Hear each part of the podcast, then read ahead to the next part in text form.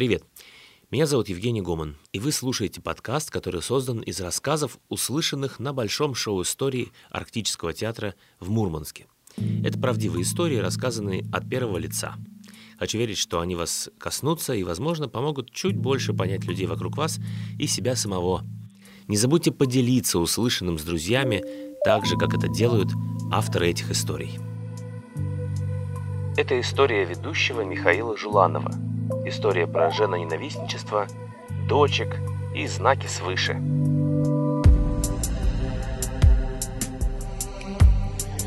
Ну что же, я думаю, что можно начинать. А, на самом деле очень сильно слепит, я никого не вижу.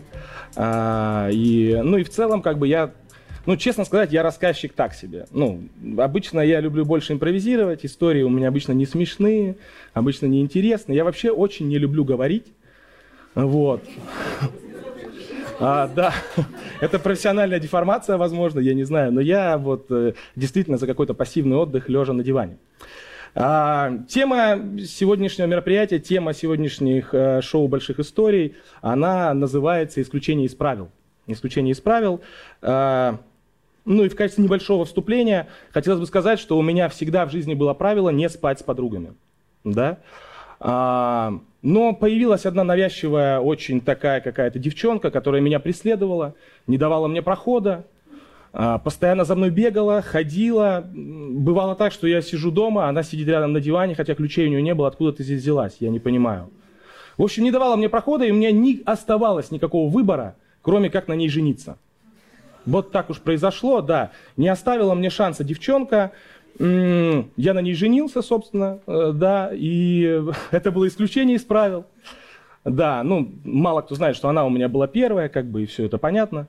Вот. А, но к чему я это сказал? Сказал я это к тому, что, э, наверное, для меня исключение из правил и вообще правила, я бы их подразделил, как еще, собственно, профессиональный юрист, я бы подразделил их на две такие категории. Это правила общества, да, то есть законы и так далее, правила личные, какие-то определенные личные установки да, какие-то, вот, ну, возможно, даже отчасти они э, граничащие с какими-то предрассудками. Ну, вот, собственно, э, это, знаете, вот такой пример есть. Э, то есть, ну, как я это вижу, да, какой-то личный выбор жизни. Это вот, э, скажем так, этот пресловутый богатырь, который стоит у камня на распутье, там, прямо пойдешь коня потеряешь, там, направо пойдешь ладью там потеряешь, да, или кого там. На, налево пойдешь, налево я не хожу, потому что я женат, как я уже сказал, поэтому, собственно, и жена у меня а, была первая, если вдруг это, ну, как бы кто-то снимает. Итак, а, в общем-то, перейду непосредственно к самой истории. Как-то раз мы с женой решили завести ребенка. Ну, как, типа, или сделать ребенка, я не знаю, там, как это, ну, завести как собачку, да, то есть, или машину там, да, со со создать ребенка, я не знаю, ну. В общем, мы решили, чтобы наш дом наполнил радостный детский смех, чтобы в нашей уютной двушке на полярных зарях бегал маленький малыш. Он топал своими ножками, и мы вместе с женой рядом, сидя у окна, в теплый весенний вечер, попивая чай, смотрели, как он растет и взрослеет. Но мы тогда нафиг не понимали, на что мы подписываемся. Чтобы понимали, мой ребенок в этом году пошел в первый класс он пошел в школу. Я сейчас немножечко на веселе, не потому что у меня завтра выходной, суббота, потому что завтра нафиг не надо в школу. Я был маленький, я так не ждал каникул, как я их жду сейчас. И каникулы наступили. Понимаете, да? И, в общем-то, ну, ну что, в общем-то, ну, это волшебство произошло, волшебство произошло. М-м, жена забеременела, и подходит время э, к первому УЗИ первому УЗИ, точнее, оно не первое, но какое-то, но на этом УЗИ есть возможность узнать пол ребенка. Но для меня, как для мужика, конечно же, в принципе не было выбора. То есть там по-любому пацан. Сто процентов это мой Ванечка, Иван Михайлович Жуланов. Какая красота! Как это, да, э, ну как бы у нас, у мужчин, да, принято там посадить дерево, дерево я не сажал, построить дом, тогда я еще жил в квартире жены. Начну с пацана. Мальчик, там сто процентов мальчик, она лежала с животом, я даже уже общался с ним, как с Ванечкой, Ванечка, гладил животик, все, ходил, покупал уже э, игрушки для пацанов, машинки, одежду. В общем-то, я готовился, что это будет мой друг там, продолжатель рода, продолжатель фамилии. и так далее. То есть я, ну, в принципе, вот чтобы вы понимали уровень моего мышления, я даже не предполагал, что может родиться не мальчик. Ну, они не рождаются. То есть, вот поймите, ну, типа, а откуда у тебя мама? Мама, возможно, она, ну, как бы, она родилась мальчиком и выросла в женщину. Понимаете? То есть она была мальчиком и выросла в взрослую тетю. Не мальчики не могут появиться. Понимаете, да? Более того, тут небольшое лирическое отступление. Я как бы из семьи с таким патриархальным укладом. У меня отец это военно-морской офицер, мама учитель. То есть, ну, такая классическая советская, такая вот, ну, интеллигенция, да, то есть как мать решила, так батя и согласился, правильно? То есть, все, настоящий мужик, мам, мам, можно я пойду гулять? Ты сделал уроки? Нет, пап, пап. Ты слышишь это какого? Что мама сказала? Исполнять. Вот, в общем-то, более того, в семье я не один, у меня есть старшая моя сестра, и есть моя сестра-двойняшка. То есть я вырос в женском коллективе, так сказать. Именно поэтому я стал женоненавистником. Потому что я с ранних де, э, э, э, лет испытывал вопиющую несправедливость. Вопиющую просто. Вот это, знаете, я иногда просыпаюсь ночью в поту и слышу, она же девочка, она же девочка, уступи, она же девочка, будь мужчиной, она же девочка. Пап, пап, она одевает мою, как бы, куртку, она же девочка. Но это мужская куртка, она же девочка. Вот вы понимаете, да? Более того, моей младшей сестре давали вагон Вилс, чтобы она съела банан. Ну, я стою, типа, а что, так можно было? Ну, почему? Ну, она же не ест бананчик, пускай ку там... Ну. А Ваганвилс мне, ну, тебе в следующий раз. Вы представляете?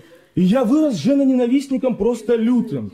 На работе я постоянно там на кухне рассуждал на тему, что все великие артисты, великие ученые мужики. Э, абсолютно все там э, э, постановщики, режиссеры, писатели, повара, самые талантливые мужчины, то есть люди это мужчины. Да? Ну и типа, ну да, а баба она есть баба. Ну она же баба, что? Ну женщина, Жень, пусть сидит там на кухне и так далее.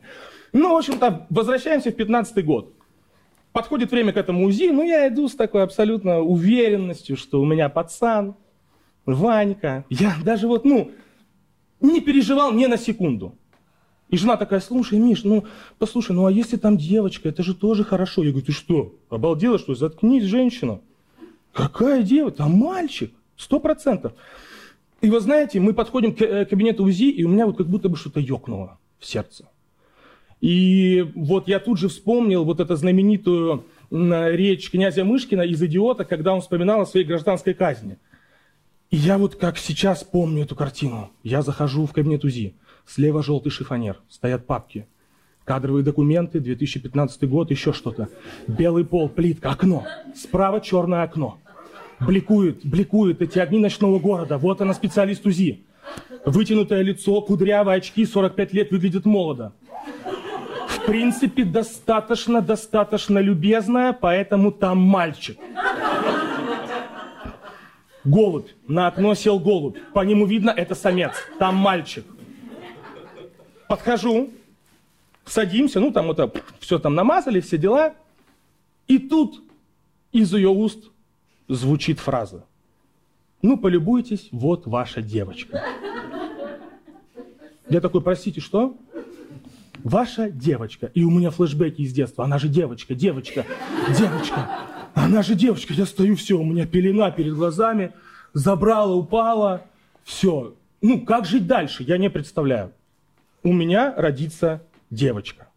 И она говорит, ну вот посмотрите, вот это ее ручка. Я такой, угу, хорошо, да. Угу. А вот, вот это ее ножка, она такая красивая. Угу, угу, угу. Очнулся я только тогда, когда мы уже подходили к машине. То есть я вот так вот шел, абсолютно не понимая, что происходит вокруг, сел за руль и начал думать, но как оказалось потом, я говорил вслух. И почему-то я начал себя утешать именно тем, что почему-то, ну, возможно, я э, возомнился звездой, я начал почему-то придумывать звезд, у которых тоже только девочки. Ну, типа какая-то солидарность, помощь. Так, Ургант, Ургант, у него две дочки, хорошо. Хорошо, кто еще из знаменитостей? Так, Баста, Вася, Вася Вакуленко, хороший рэпер, классный, две девочки. Ну, это же круто, две девочки. Стивен Кинг. У него одни девочки в семье. Ничего страшного, все же хорошо, он же дожил до... Так, кого еще из знаменитостей я знаю? Женя Гоман. Женя Гоман, у него Маша, жена, у нее в семье одни девочки были. Все нормально. А у Жени Гомана сын.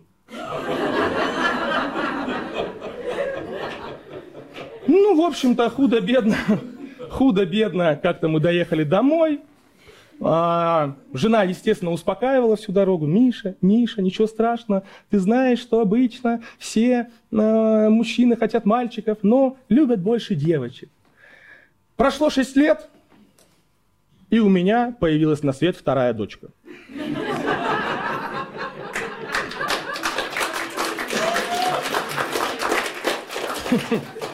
Ей первого числа будет 9 месяцев.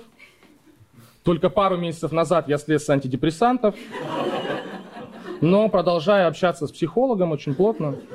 Вот, в принципе, с этим, наверное, можно жить. А, вот, как говорится, третьей попытки мне уже не дано.